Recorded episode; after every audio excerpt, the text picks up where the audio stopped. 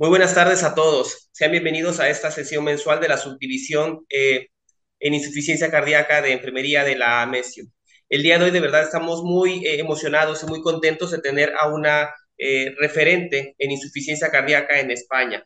Ella es la enfermera Amada Recio Platero.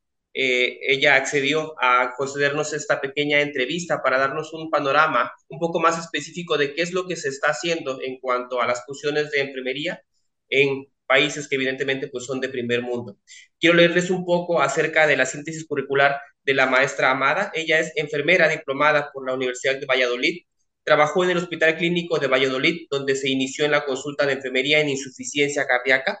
Durante tres años ha combinado el trabajo de insuficiencia cardíaca con la sala de hemodinámica y lleva otros diez años dedicándose exclusivamente a la educación en insuficiencia cardíaca es Study Nurse en el Servicio para los Estudios en Insuficiencia Cardíaca y es miembro activo del Grupo de Trabajo de Insuficiencia Cardíaca de la Asociación Española de Enfermería de Cardiología y miembro también del Grupo de Trabajo de la Asociación eh, Española de Cardiología.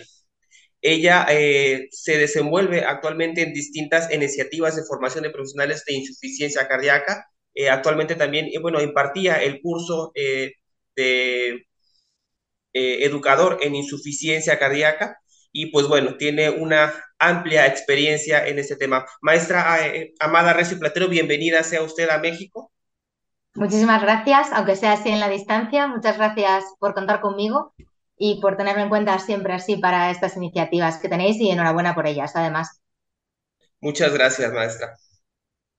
Maestra, pues bueno, vamos a iniciar esta pequeña sesión que denominamos charlas con los expertos y nuestra intención evidentemente es incrementar el panorama que se tiene en cuanto a las funciones de insuficiencia cardíaca, respectivamente en el campo de enfermería. Y quisiera iniciar con una pregunta que la verdad consideramos muy importante, maestra.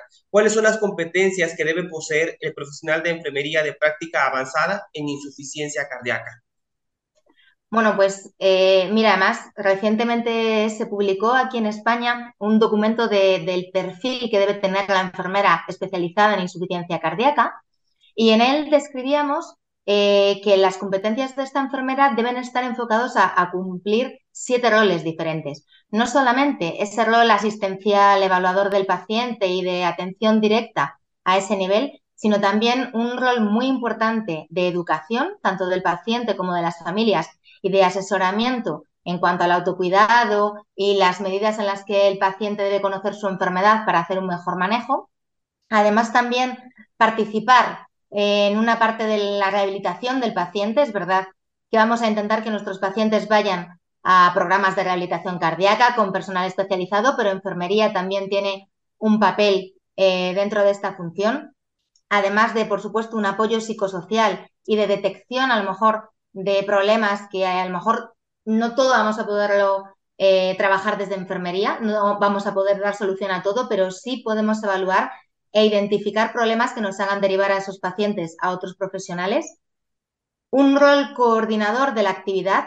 En las guías de práctica clínica nos recomiendan que estos pacientes estén eh, llevados en programas de manejo multidisciplinar de la insuficiencia cardíaca. Y el papel de la enfermera tiene que ser coordinar precisamente todas esas eh, distintas disciplinas, esos distintos profesionales que van a atender al paciente con insuficiencia cardíaca.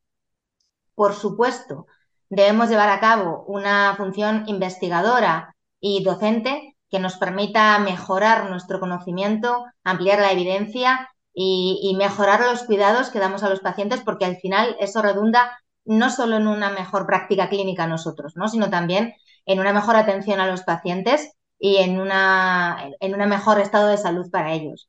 Y todo esto, eh, por supuesto, con un rol de liderazgo de los cuidados muy importante. Yo creo que en, estos siete ámbitos tenemos muchas, mucho trabajo que hacer. Por supuesto.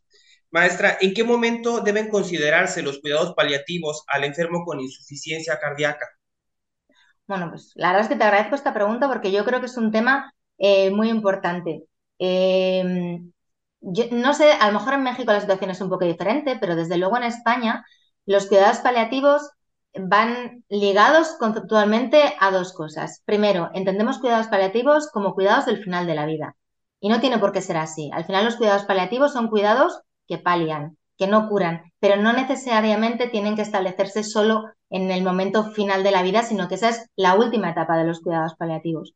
Y yo creo que esa idea va muy ligada precisamente al otro motivo que al menos en España nos pasa y es que pensamos en cuidados paliativos muy ligados al proceso oncológico, en el que hay un tratamiento curativo en una fase de la enfermedad y llega un momento en el que ese tratamiento pues está viendo que no es eficaz y demás, se para el tratamiento curativo y a partir de ahí se inician los cuidados mm, paliativos, lo que decimos, muy ligados a, una etapa final de la vida casi con una fecha puesta, ¿no? Sin embargo, la insuficiencia cardíaca ese no es el paradigma. En insuficiencia cardíaca, los cuidados paliativos tienen que iniciar prácticamente desde el inicio, desde el diagnóstico. Es verdad que la carga de tratamiento que mejora el pronóstico va a ser muchísimo mayor, en los cuidados paliativos apenas van a existir, pero según vaya pasando la enfermedad, probablemente los cuidados que destinamos a mejorar la calidad de vida del paciente, aunque no mm, muestren un beneficio pronóstico, van a ir ganando importancia y, por ejemplo, eh, sabemos que el tratamiento diurético no mejora el pronóstico de los pacientes estables, no del paciente descompensado. ¿eh? Eh, sin embargo, es una medida que nos ayuda a paliar los síntomas de la retención de líquidos y demás. Entonces, esos, esos cuidados cada vez van a ir ganando más peso hasta que llegue un momento en el que probablemente el tratamiento que mejora el pronóstico en los pacientes a lo mejor ya no tiene mucho sentido, sobre todo en aquellos pacientes que presentan hipotensión, que están con bajas frecuencias cardíacas y en los que a lo mejor incluso debemos de retirar y los cuidados paliativos van ganando. Lo que pasa es que es muy difícil eh, establecer ese punto de corte que hablábamos antes de los cuidados oncológicos, en el que eh, está muy claro en la etapa final de la vida, porque en los pacientes de insuficiencia cardíaca eso es muy difícil de predecir. Tenemos pacientes que están muy graves, que están en shock cardiogénico y aún así remontan. Entonces es muy difícil adelantarse a, predecir cuándo es esa etapa final de la vida hasta que no estamos muy inmersa en ellos y, claro, eh, es evidente que es la etapa final de la vida porque vemos muy claro que, apenas te da tiempo. Pero yo creo que sí que tenemos que cambiar esa idea de solamente final de la vida, de solamente como, como eh, eh, aliviar la agonía y ir un paso antes y poder prestar atención que palíe y que alivie los síntomas de los pacientes, aunque no vayan a, mejorar el pronóstico. Claro, maestra. Actualmente, bueno, la participación de enfermería la vemos en distintos procesos, maestra, como es la educación, la teleenfermería, actualmente la titulación de fármacos. Y es específicamente en este tema en donde me agradaría preguntar cuál es el alcance que ha tenido la enfermería en España respecto a la titulación de fármacos que modifican la enfermedad. Bueno, eh, yo creo que este es un papel fundamental de la enfermería especializada en insuficiencia cardíaca. Eh, al final, eh, todos sabemos que los, fármacos que modifican el, pronóstico de insuficiencia cardíaca, según las guías, además, vamos a iniciarlos a unas dosis más bajas para ir viendo tolerancia y demás, pero lo ideal es llegar a la dosis objetivo, que es la que en ensayos clínicos ha demostrado mayor beneficio pronóstico, o si eso no es posible, al menos llegar a la dosis máxima tolerada para, el paciente. Esto implica numerosas consultas eh, muy seguidas en el tiempo y eso es un programa muchas veces difícil de llevar a cabo desde la consulta del, cardiólogo. Tenemos que tener muy claro que la enfermera no prescribe, ¿vale? Eh, desde luego en España, dentro de eh, la ley que, que, alguna cosa se puede se puede prescribir no los fármacos de insuficiencia cardíaca, pero incluso las guías europeas, en, la parte en la que nos habla de la titulación de fármacos, sí que nos dice que enfermeras especializadas en insuficiencia cardíaca pueden colaborar no solo en el seguimiento y la monitorización de los pacientes, sino también en la titulación. Entonces, yo creo que para esto lo que sí que es fundamental es que la enfermera puede titular, pero no cualquier enfermera puede titular. Tiene que ser una enfermera con los conocimientos en insuficiencia cardíaca, con un conocimiento de los fármacos, de los efectos esperados, de mm, los posibles efectos secundarios también y de los criterios de seguridad que tenemos que cumplir en esas sesiones de titulación. Y por lo tanto, con una formación específica en insuficiencia cardíaca y, como hablábamos, con un tiempo de experiencia previo antes de eh, lanzarse a la titulación. Pero yo creo que, tenemos claro y, en eso hemos avanzado muchísimo que se puede hacer. De hecho, en España ya se publicó hace un par de años el estudio TIFIC, eh, que yo creo que muchos de vosotros conocéis, es un estudio randomizado en el que participamos 17 centros de, aquí de España y en el que se comparó la titulación llevada a cabo por enfermería con titulación llevada a cabo en la consulta del cardiólogo. Y se demostró, eh, por una parte, que no hay eh, mayores eventos ni mayores problemas y efectos secundarios cuando titula la enfermera y que además se alcanzan dosis de fármacos iguales o incluso superiores por lo que hablábamos, porque en el mismo tiempo la enfermera puede ver al paciente más veces, además de que generalmente esas consultas y esas sesiones de titulación se acompañan de eh, tareas formativas también educacionales con el paciente, detección de signos de alarmas de si el paciente está descompensado y por lo tanto una detención precoz de esas descompensaciones que a la larga beneficia, beneficia al paciente. Gracias, maestra. Maestra, eh, hablando actualmente acerca de eh, los hospitales de día, que en algunas unidades o clínicas de insuficiencia cardíaca realmente son de gran beneficio para estos pacientes, ¿usted podría compartirnos parte de su experiencia en pacientes con insuficiencia cardíaca mediante el uso de inotropía intermitente, como levosimendan, por ejemplo? Sí, mira, nosotros con levosimendan sí que trabajamos. Em, nosotros además eh, utilizamos el levosimendan. El, el hospital de día que nosotros tenemos en mi, en mi unidad solamente funciona en horario de mañana, ¿vale? Entonces solo tenemos el periodo de, mañana. Ya hay algunos estudios que además hablaban precisamente de la infusión de levosimendan en estos periodos más cortos, como el estudio Lionheart. Em, entonces, lo que hacemos son infusiones de 6 horas cada 15 días. Lo que ponemos es eh, 6,25 miligramos de levosimentan, es decir, medio vial de, la presentación que tenemos aquí en España al menos, eh, y la ponemos a una concentración de, a una velocidad de 0,2 microgramos kilo minuto. Es decir, habitualmente levosimendan se viene utilizando en la concentración intermedia de 0,1 microgramo kilo minuto y en la unidad de día lo hacemos a doble velocidad, precisamente porque al infundir medio vial a doble velocidad lo podemos concentrar en esas seis horas. Evidentemente, al hacer este uso más concentrado y más rápido del fármaco, necesitamos que el paciente ya haya tenido una experiencia con levosimendan durante un ingreso, ya sea en la planta o en la coronaria, en la que hayamos visto que el paciente lo tolera bien, que no se hipotensa, que no presenta arritmias, porque al final es un fármaco que nos puede dar ese tipo de efectos secundarios. Y en el hospital de día, al menos en la unidad en la que yo estoy, en la que casi nunca, eh, vamos, el, médico está, pero no siempre está presencial y demás, pues eh, eso es algo que tenemos que tener ya probado antes de, verlo. Em, en principio, estos ciclos de levosimendan se habían planteado como un paso intermedio en el que los pacientes recibían seis ciclos, es decir, al ser seis ciclos quincenales, era un tratamiento durante tres meses en el que probablemente dábamos como un respiro al corazón, ¿no? Le dejábamos descansar un poco, estar ayudado por ese efecto inotrópico del levosimendan y pasados esos tres meses podíamos hacer un destete del, del levosimendan y que el paciente mantuviese esa estabilidad. Nosotros seguimos con ese programa, pero además cada vez más eh, vamos viendo otro tipo de pacientes en el que podemos utilizar esto.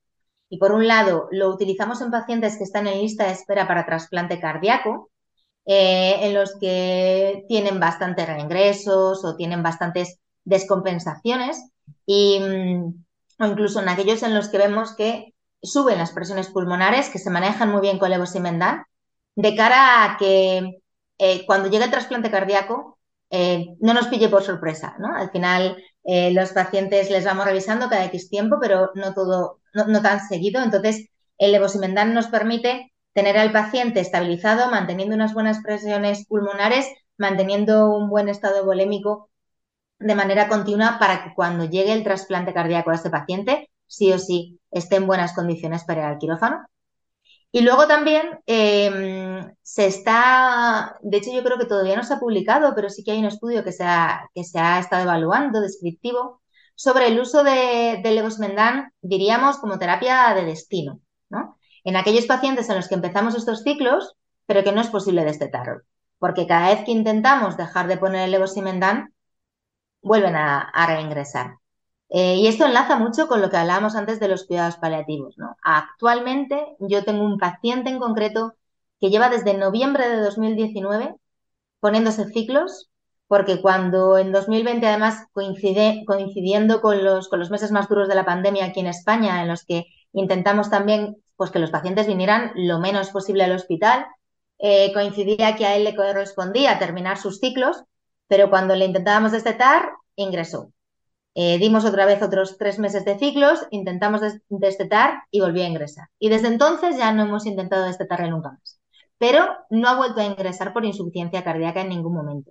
Entonces yo creo que es eh, algo menos explorado todavía. Evidentemente no es para todos los pacientes, pero sí que hay pacientes que se pueden beneficiar de, este inotrópico, lo que decimos, no con fines curativos, no de cara a puente al trasplante ni a la mejoría, pero sí como un alivio de los síntomas que les permite tener una buena calidad de vida, que les permite evitar reingresos y al final los ingresos por insuficiencia cardíaca siempre penalizan a los pacientes. A nivel clínico, porque evidentemente un paciente después de una descompensación, aunque se recupere, no va a volver a estar al nivel de salud que estaba antes de esa descompensación. Y por supuesto, todo lo que conlleva un ingreso, tanto para el paciente como para la familia, a nivel eh, social, económico y demás. Entonces, eh, bueno, lo que decimos, el, el, inotrópico como terapia de destino, como cuidados paliativos, no va a ser para todos los pacientes, pero sí que puede haber, hay un pool de pacientes también que se puedan beneficiar de, de esta otra manera de, este, no otra manera, porque al final se utiliza igual, cada 15 días es lo mismo, pero con este otro concepto no de dar el alta al paciente de estos ciclos, sino de que sea de manera mantenida. Gracias, maestra. Bueno, actualmente el dar un rol al paciente dentro de la propia enfermedad, evidentemente incluir al paciente dentro del equipo multidisciplinar es fundamental, eh, maestra. Entonces, para esto, evidentemente, la educación para el autocuidado pues recae en enfermería. ¿Usted podría decirnos dentro de esta educación cuáles serían los puntos eh, claves que debemos abordar como personal de enfermería cada que tengamos a estos pacientes en las consultas de enfermería? Bueno, yo creo que has dicho una cosa importantísima y es que el paciente tiene que ser protagonista de su, de su propia enfermedad. Eh, va a necesitar ayuda, va a necesitar nuestra colaboración, la de sus familiares o, o sus cuidadores principales, pero evidentemente el paciente tiene que ser consciente de su enfermedad, de las necesidades que tiene por esa enfermedad y de la importancia que tiene, pues que siga determinadas eh, medidas. Entonces yo creo que ese es un punto clave a educar en los pacientes, el conocimiento de la enfermedad y de cómo manejarla. Otro de los puntos que yo creo que es fundamental, y ahí estaremos todos de acuerdo, es que los pacientes conozcan los signos y los síntomas de alarma de las descompensaciones. Porque cuanto antes detectemos una descompensación y antes podamos instaurar el tratamiento, más fácil va a ser de eliminar esa, descompensación. Entonces yo creo que eso es fundamental. Otro punto clave, evidentemente, es favorecer la adherencia terapéutica. Y yo creo que en este sentido tiene también una parte muy importante la educación. Precisamente antes hablábamos de la titulación. Y yo creo que la titulación eh, choca culturalmente con lo que los pacientes esperan como pacientes. El paciente espera que cuando está malo le pongamos una medicación y cuando se encuentre mejor se la retiremos. Y sin embargo nosotros cuando viene a la consulta y nos dice que se encuentra mejor, lo que hacemos es subirle la dosis de las pastillas. Entonces, ahí hay un componente de educación muy importante para que el paciente entienda por qué le subimos las pastillas, por qué es tan importante que las tome y que llegue a unas dosis altas, cómo eso le ayuda, porque cuanto mejor lo entienda, más fácil es que le dé importancia y que por lo tanto cumpla ese adherente como, como se requiere. Y luego, evidentemente, yo creo que es fundamental también educar en los hábitos saludables, que son todo ese otro componente no farmacológico, pero que influye mucho también en el progreso de la enfermedad. La alimentación, la dieta baja en, sodio, eh, la restricción hídrica, sobre todo en aquellos pacientes que están teniendo una retención de líquidos, entonces es más importante que hagan esta restricción.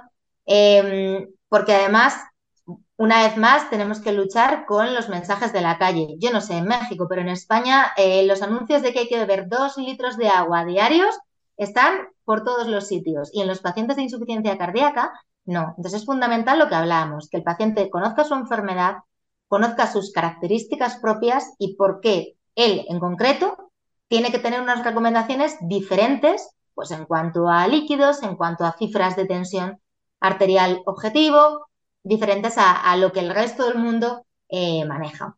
Entonces, esos hábitos, eh, el ejercicio físico, por supuesto, también, eh, sí que es verdad que aquí en España al menos cada vez más están en funcionamiento los programas de rehabilitación cardíaca y siempre intentamos derivar a nuestros pacientes a ese tipo de programas, pero fuera de eso, los programas de rehabilitación cardíaca son una parte del tratamiento temporal. El paciente no va a estar eternamente en rehabilitación cardíaca, sino que eso tiene que servirle para aprender el tipo de ejercicio que tiene que hacer y luego mantenerlo el resto de su vida.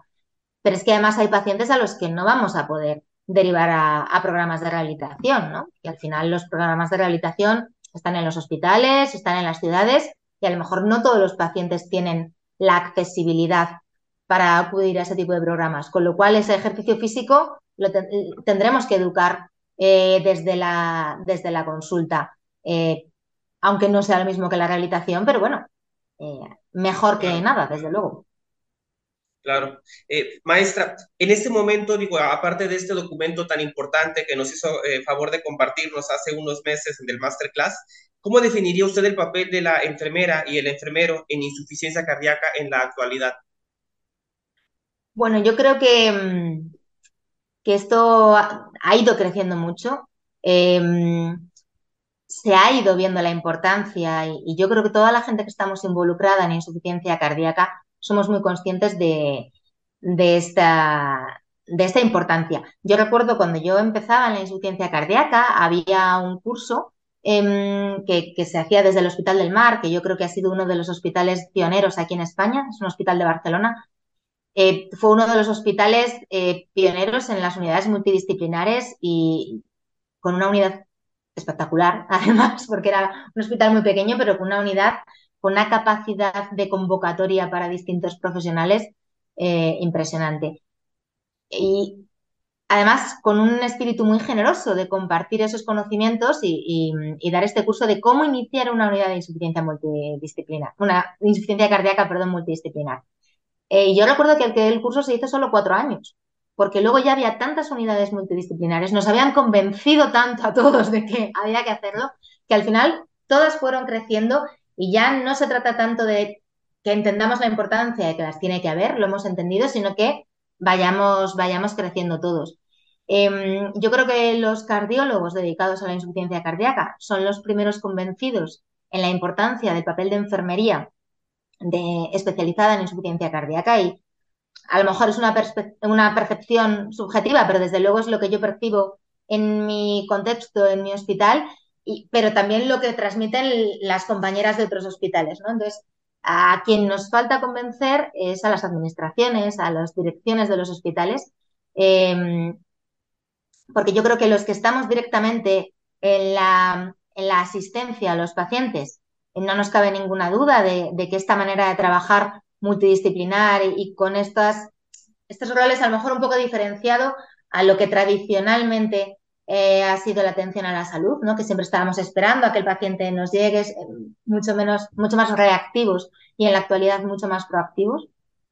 Yo creo que todos los tenemos claro. Eh, nos falta pues que, que, la administración vea que eso realmente es así, vea que que no todas las enfermeras tienen que valer para todos, sino que las enfermeras tienen que estar eh, formadas y que hay que favorecer esas especializaciones o subespecializaciones, mm, que además eh, yo creo que por un lado la enfermería trabaja mucho más motivada cuando, cuando puede formarse y aquellos conocimientos y habilidades que adquiere en la formación las puede aplicar en su trabajo diario. Y además lo que decíamos antes, eso al final el objetivo tiene que ser una mejor atención a los pacientes y cuando más formado esté un profesional y más experiencia tenga, evidentemente mayor calidad en los cuidados mm, que da. Entonces yo creo que a nivel de los que estamos trabajando, eso lo tenemos clarísimo y lo que necesitamos es ganar en ese punto de que no sea solo una idea, una idea nuestra. Yo a mis compañeras no las tengo que convencer, pero tengo que convencer a, a quien decide quién, quién desempeña esos, esos puestos. Gracias, maestra. Eh, agradecemos realmente esta eh, excelente entrevista, de verdad. Yo creo que van a haber muchas, muchas preguntas. Entendemos que también por la distancia entre México y España, pues quizá eh, a lo mejor aquí este, se, nos complica un poco el proceso, pero bueno, no se impide. Maestra, para finalizar, me agradaría que nos dejara algún mensaje que pudieran los compañeros llevar a casa que están viendo esta entrevista. Eh, bueno, pues eh, a ver, em, lo primero, eh, yo creo que es em,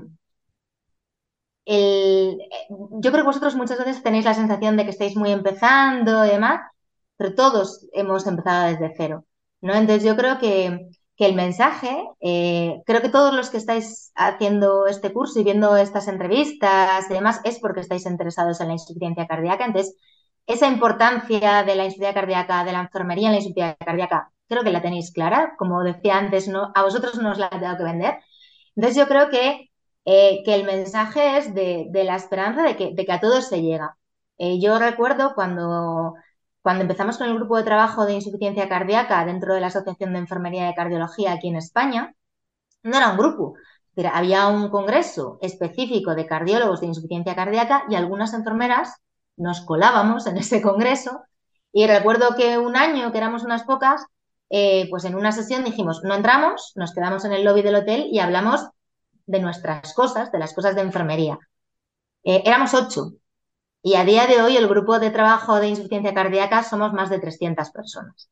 Es decir, todos hemos empezado siendo pocos y pareciendo que, lo que íbamos a hacer era, cosas muy pequeñas y, muy poca gente. Y a día de hoy somos 300, hay un máster eh, de la Universidad de Barcelona que me consta que algunos de los compañeros de allí de México están cursando en esta edición y, que ya se ha, hecho la prescripción para la segunda edición. Hay cada vez más programas formativos dirigidos a la enfermera especializada en insuficiencia cardíaca. Entonces, es trabajar, es ponerle la ilusión, pero, pero todo va creciendo y va, y va llegando. Y, estoy segura de que con todas las iniciativas que vais teniendo, eh, vosotros eh, eh, estaréis a un nivel muy alto muy pronto.